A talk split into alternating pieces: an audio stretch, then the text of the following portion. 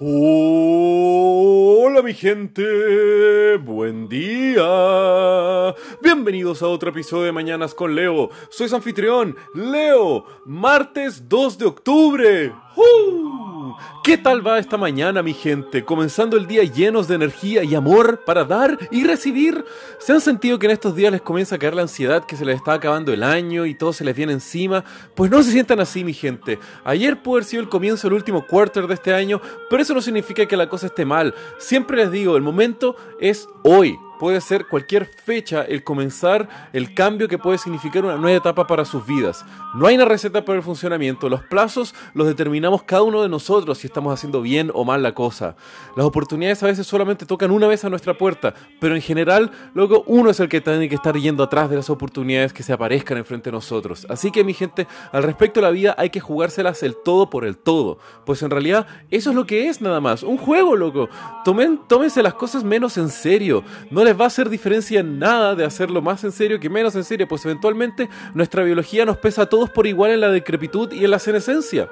Y hablando de iniciar grandes sueños y de jugarse la vida en etapas y haber fracasado o intentado muchas cosas, hoy les quiero contar la historia de vida de un ex miembro del ejército, el cual después de una vida de altos y bajos, errores y éxitos, fracasos y tragedias, da vuelta a su vida en la última recta y logra así seguir adelante y al mismo tiempo transformarse en una leyenda.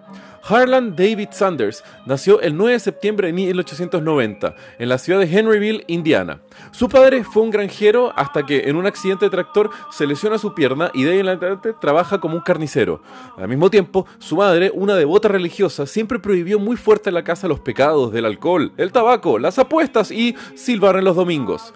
Esto último era visto como una gran ofensa en el Día del Señor, creo yo. Loco, no sé, yo he silbado todos los días de la semana, nunca me ha pasado nada, lo dejo a su juicio.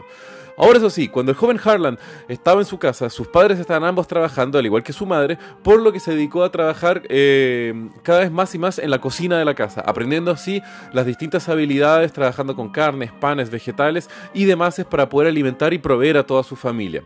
Eso hasta que a los 10 años de edad es contratado para trabajar en una granja cercana a su casa. Luego, con 16 años y la autorización de su madre, se va de su casa y se va a vivir con un tío, donde trabaja unos meses como conductor de tranvía en la ciudad de New Albany, en Indiana. Luego falsifica su edad de nacimiento y en el mismo año se enlista en el ejército y trabaja un año entero como carguero de materiales en las bases militares que tenía Estados Unidos en Cuba. Esto después de la guerra entre España y Estados Unidos. Luego de volver del servicio en ejército, consigue trabajo como un herrero para una empresa de ferrocarriles gracias a la ayuda de un familiar. Y de ahí comienza una larga carrera de distintos trabajos. Primero se casa y tiene tres hijos, dos hembras y un varón, el cual lamentablemente fallece a los pocos años debido a una infección de sus amígdalas. Después se muda otra vez y comienza a trabajar como bombero, pero es expulsado luego de pelearse con un compañero. Esto se va a repetir bastantes veces en la vida de Harlan. Después de ese episodio, se separa de su familia por los costos de vida y trabaja en otra empresa de ferrocarriles de día y durante la noche estudiaba derecho para luego recibirse su título y comenzar a ejercer y lograr otra vez reunificarse con su familia el problema es que su carrera como abogado solamente dura tres años, ya que es despedido y prohibido de ejercerla, luego que entra en una pelea, solamente que esta vez fue con uno de sus clientes. Como podemos ver, Harlan no era alguien fácil de lidiar y que tenía un temperamento bastante explosivo.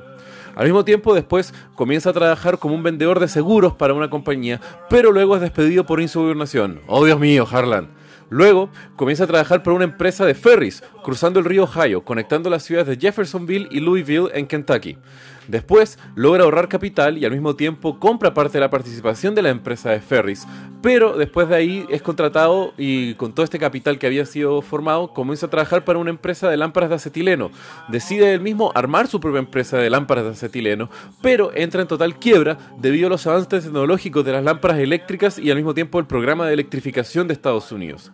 Y es así como luego de conocer a un gerente de Standard Oil, este le ofrece si es que estaría interesado en tener su propia gasolinera en la ciudad de North Corbin, en Kentucky, donde llevó a tener conflictos con uno de sus competidores, principalmente por la decisión de la ciudad de direccionar una calle en camino hacia la gasolinera de Sanders en lugar de hacerlo hacia la suya. El tema es que el competidor de Sanders explota de tal forma y iracundamente que comienza un tiroteo contra la gasolinera de Sanders, dejando muerto a uno de los clientes de la gasolinera y al mismo tiempo quedando preso por asesinato. Es luego de este eh, incidente que el gobernador del estado de Kentucky nombra coronel de forma honoraria a Harlan y es así como nace la legendaria legendaria identidad de el coronel Sanders. No por su trabajo en el ejército, sino que por haber sobrevivido a un ataque de un competidor loco que estaba armado. Debido al éxito de su gasolinera, decide comprar un motel y un restaurante el cual comienza a desarrollar una receta que eventualmente lo llevaría al éxito. Pero es este motel el cual a los pocos años se pierde totalmente junto con el restaurante en un brutal incendio.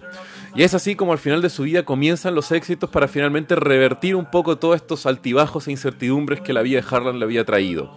Primero, luego de haber probado el éxito del pollo frito en su gasolinera y al mismo tiempo en el restaurante de su motel, decide proteger la licencia, eh, es decir, la, la, receta, y luego comienza a licenciarla por primera vez a un restaurante en South Salt Lake City, en Utah.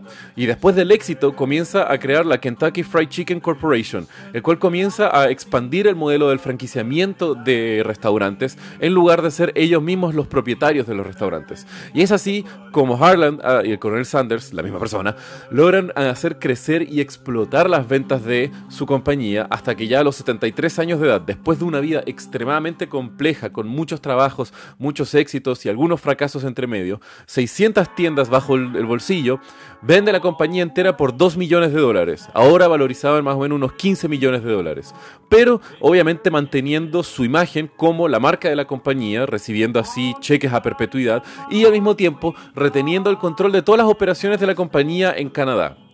Fallece el coronel en 1980, en sus últimos años siendo un gran crítico de la calidad que había sido Kentucky Fried Chicken una vez que él se salió de la empresa, diciendo que al abaratar costos habían asesinado la esencia y la receta original. Pero aún así, luego de esta historia de vida, de todos estos eh, trabajos fortuitos y muy diversos, y de estudios, y de éxitos, y de tiroteos, y conflictos, y peleas, gente, espero que esto sea más una inspiración que algo que los atemorice, porque Loco, tengan ustedes vidas tan interesantes como el coronel, encuentro yo que es lo más genial que podemos hacer con nuestras vidas, loco. Onda, en solamente cinco años poder decir que has hecho solo una cosa, encuentro que es una vida tan aburrida, tan lineal. Así que por favor, gente, dedíquense a vivir muchas vidas en cuanto tengamos solamente una existencia. Hagan muchas cosas, diversifiquen su existencia y jueguen con todo lo que tengamos que hacer en esta vida. Así que bueno, mi gente, con eso los dejo. Que tengan un muy buen día. Los quiero. Beijos!